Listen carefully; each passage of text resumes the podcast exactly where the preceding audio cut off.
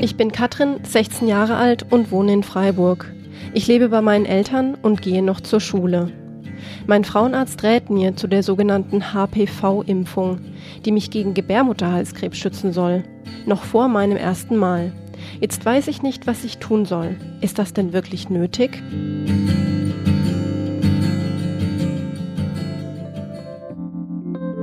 Ich bin Esmeralda aus Costa Rica.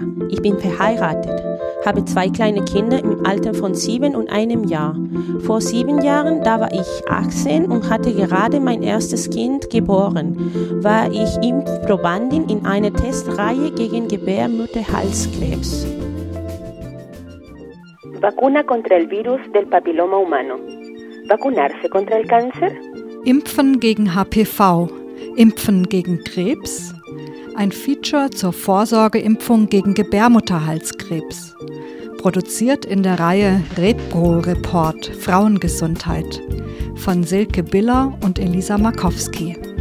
In dem Beitrag kommen zu Wort Charlotte Gareis, Frauenmädchengesundheitszentrum Freiburg, die Journalistin Monika Feuerlein aus Berlin, Dr. Elke Krause, Frauenärztin in einer Schweizer Klinik, zwei Mütter und natürlich junge Frauen, die sich zur Vorsorge gegen Gebärmutterhalskrebs haben impfen lassen und uns davon berichtet haben. Das Feature erzählt die Geschichte von zwei unterschiedlichen Mädchen.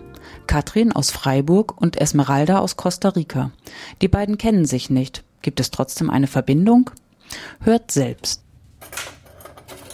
So, alles in Ordnung. Ich nehme jetzt noch einen Abstrich, mit dem können Veränderungen am Gebärmutterhals nachgewiesen werden. So etwas ist ungewöhnlich bei einer so jungen Frau wie dir, aber die Vorsorge ist sinnvoll und wird auch einmal pro Jahr von der Krankenkasse bezahlt.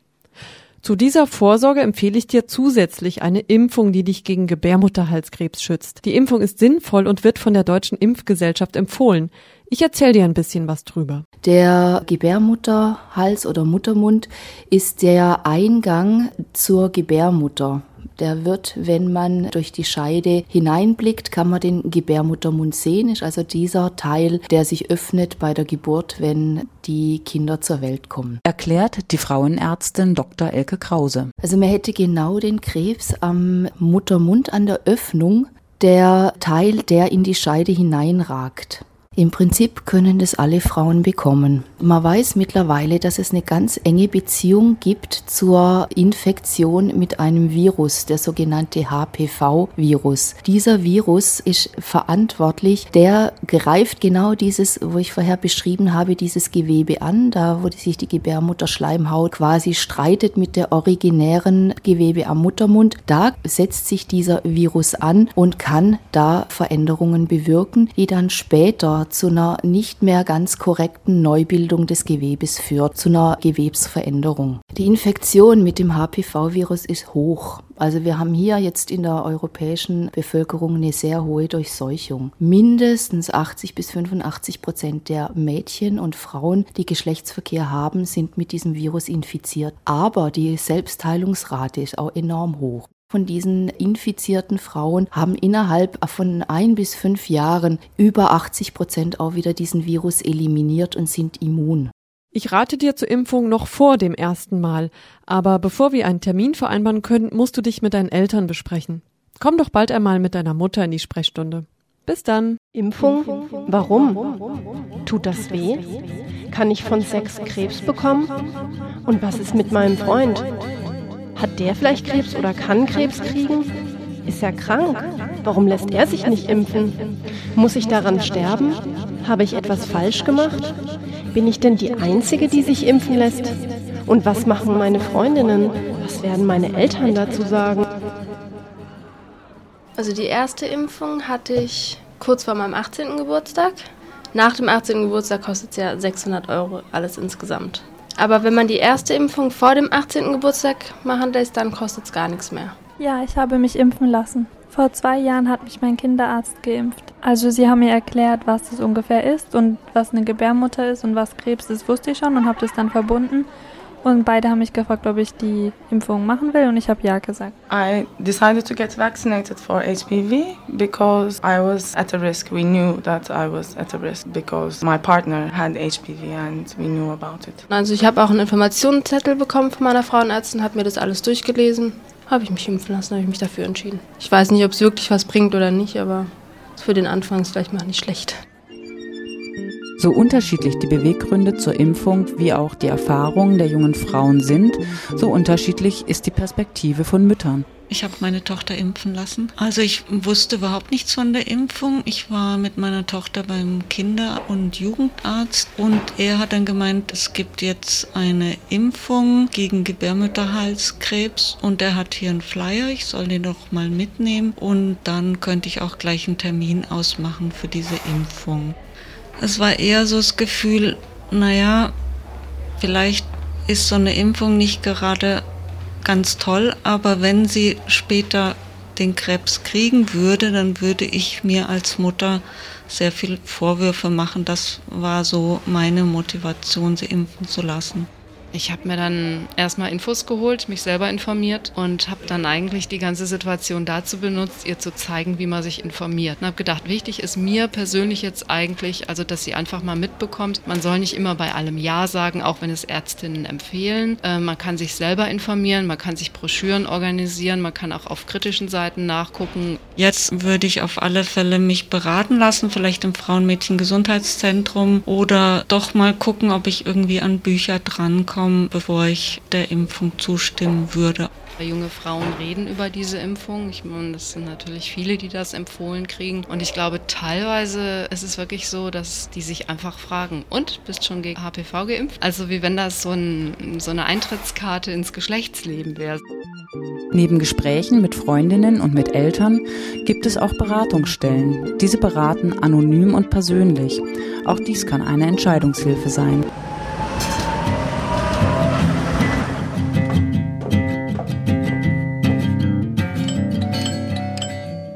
Hier, ich möchte mich beraten lassen. Ich war letzte Woche ähm, bei meinem Frauenarzt und zwar eigentlich einfach nur, weil ich mir die Pille verschreiben lassen will. Ich bin jetzt seit einem halben Jahr mit meinem Freund zusammen und wir haben uns überlegt, wir wollen jetzt so, ja, das erste Mal halt miteinander schlafen. Und ähm, auf einmal hat der Arzt mir irgendwie eine Impfung empfohlen. Ich weiß nicht mehr, irgendwas mit H. H.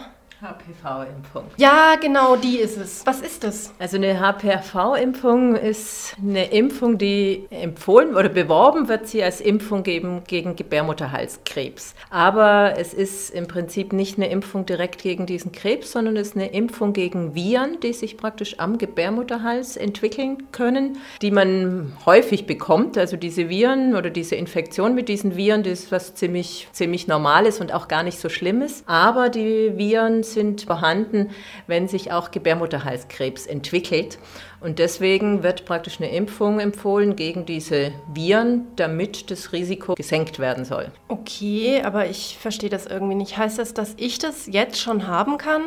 Nee, jetzt kannst du das ohne Sex noch nicht haben. Also deswegen hat dein Arzt dir, denke ich, empfohlen, weil du noch keinen Sex hattest. Aber also wir hatten schon Sex. Also klar, wir haben jetzt nicht miteinander geschlafen. Also es, praktisch, geht praktisch darum, vor dem ersten Geschlechtsverkehr, dass äh, da wird die Impfung noch empfohlen, weil dann praktisch eine Ansteckung mit diesen Viren stattfindet.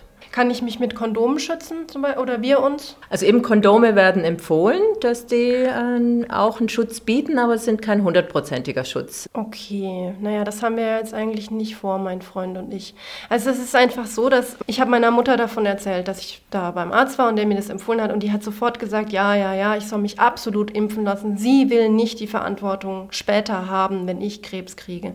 Und mein Vater, pff, der hat irgendwie so gesagt, es sei ihm egal. Und ich bin jetzt total verwirrt, was soll ich denn jetzt machen? Also was, mhm. was, was rätst du mir? Mhm. Es ist so, man kann sich impfen lassen, man muss sich aber nicht impfen lassen. Momentan ist es so, dass man eigentlich nicht weiß, was das Bessere ist. Also es gibt noch gar keine Langzeitstudien, ob diese Impfung wirklich Erfolg hat. Das wird sich praktisch erst in, ja, weiß nicht, vielleicht in zehn Jahren genauer herausstellen. Das heißt, im Moment sind leider die ganzen Mädchen da ein bisschen so Versuchsobjekte und man muss praktisch die Infos wissen, um dann entscheiden zu können. Und dazu ist es erstmal wichtig zu wissen, Gebärmutterhalskrebs ist in Deutschland relativ selten. Also andere Krebsarten wie Brustkrebs sind viel häufiger, Gebärmutterhalskrebs ist sehr selten. Es wird aber damit geworben, dass das doch äh, hohe Zahlen sind und da muss man wissen, diese Zahlen sind eher in anderen Ländern, also in Afrika zum Beispiel sehr hoch, aber in Deutschland sehr niedrig. Dann ist es so, dass es also diese Impfung praktisch schützt gegen bestimmte Virentypen, die praktisch schon vorhanden sind oder einfach häufig vorhanden sind, wenn sich auch Gebärmutterhalskrebs entwickelt. Die Ansteckung mit diesen Viren ist ziemlich oft. Wenn man allerdings praktisch gesund lebt, sich gesund ernährt auch und einfach das Immunsystem okay ist, dann ist es so, dass, diese, dass das Immunsystem diese Viren auch wieder wegschafft. Kann man sich vorstellen, wie auch bei Grippeviren. Wenn man ähm, ja, ein gutes Immunsystem hat, dann kommt man da gut durch, durch die Grippe. So ähnlich ist es dann mit den Viren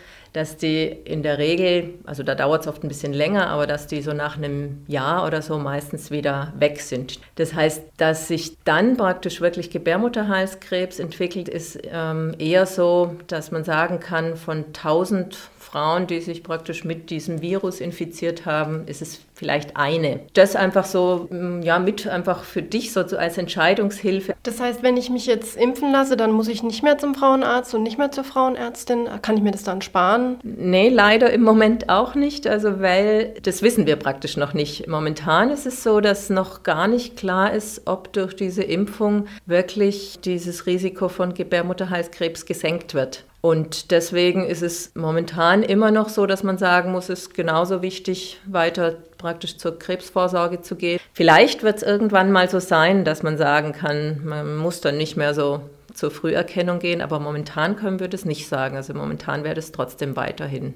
wichtig. Okay, und du hast jetzt gesagt, mit gesund leben und so. Also ich rauche ab und an und ich gehe jedes Wochenende lange weg, schlaf aus und so. Ich, ich weiß nicht, ist das, was ist denn gesund leben oder muss ich da auf irgendwas achten in nächster Zeit? Solltest du dich für die Impfung entscheiden, dann ist es wichtig, dass du vorher auf jeden Fall gut ausgeschlafen bist, nicht, nicht, nicht vorher eine Nacht durchgemacht hast.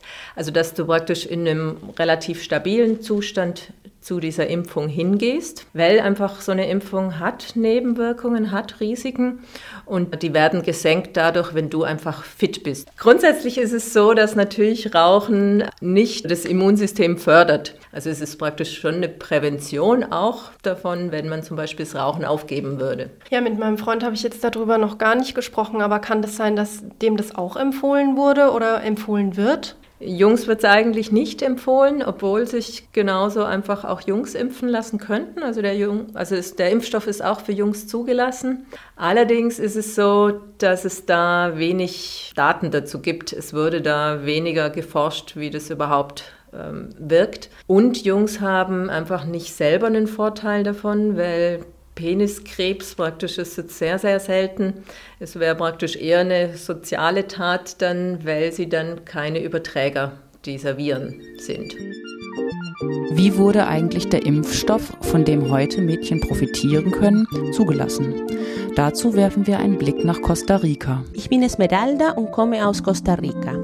Ich lebe in der Hauptstadt der Provinz Guanacaste, Liberia. Das ist ganz im Nordwesten von Costa Rica. Die Provinz ist geprägt von traumhaften Stränden und exotischen Tieren wie Riesenschildkröten, Brüllaffen oder Papageien. Meine Heimat ist deshalb sehr beliebt bei Touristen.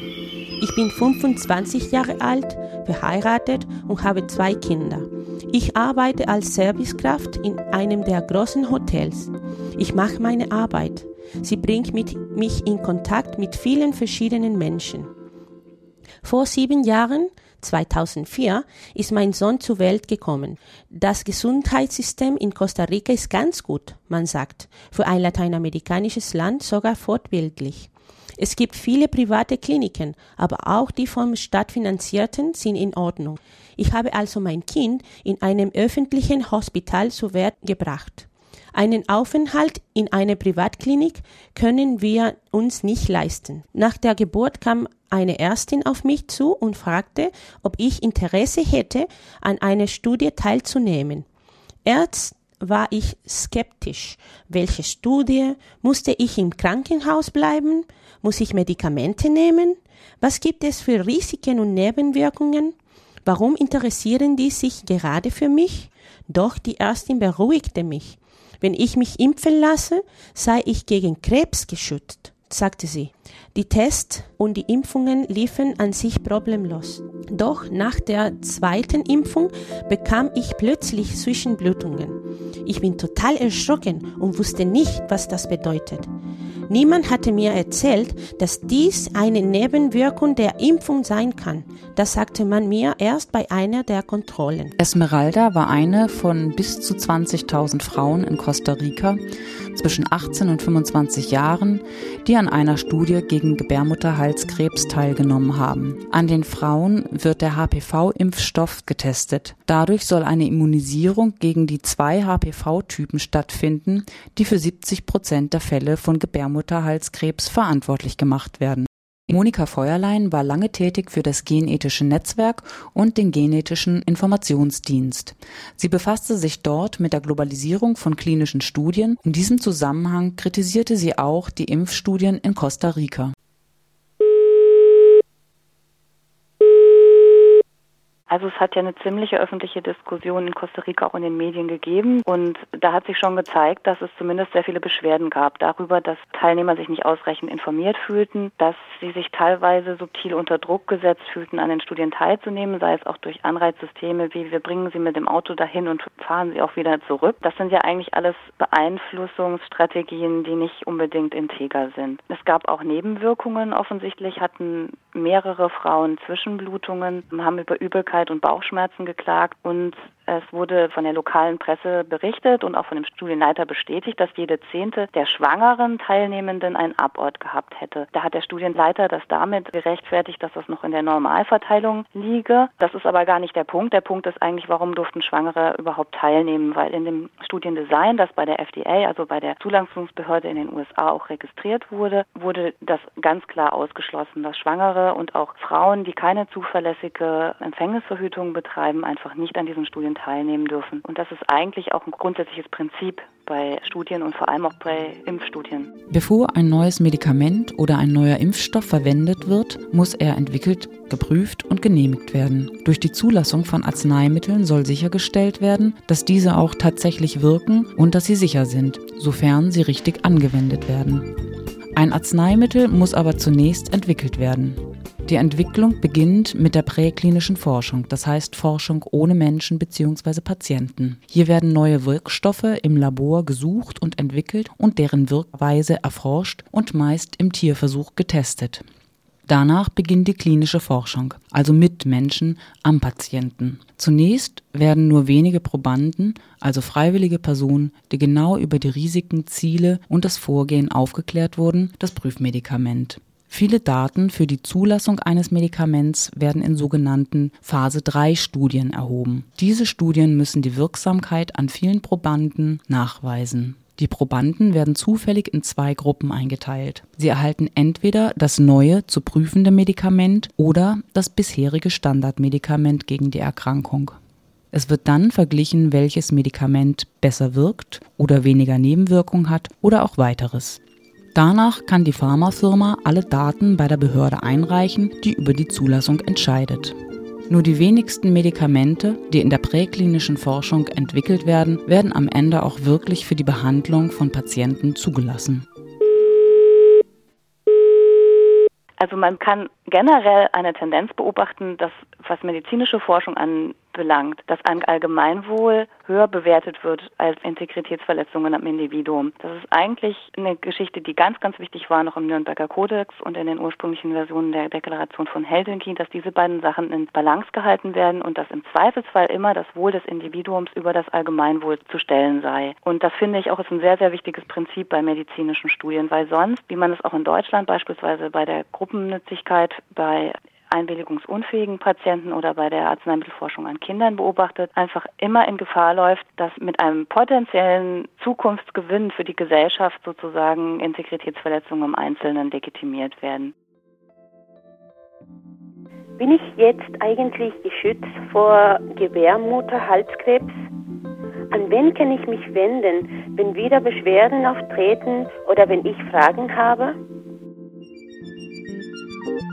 Und wie entscheidet sich Katrin?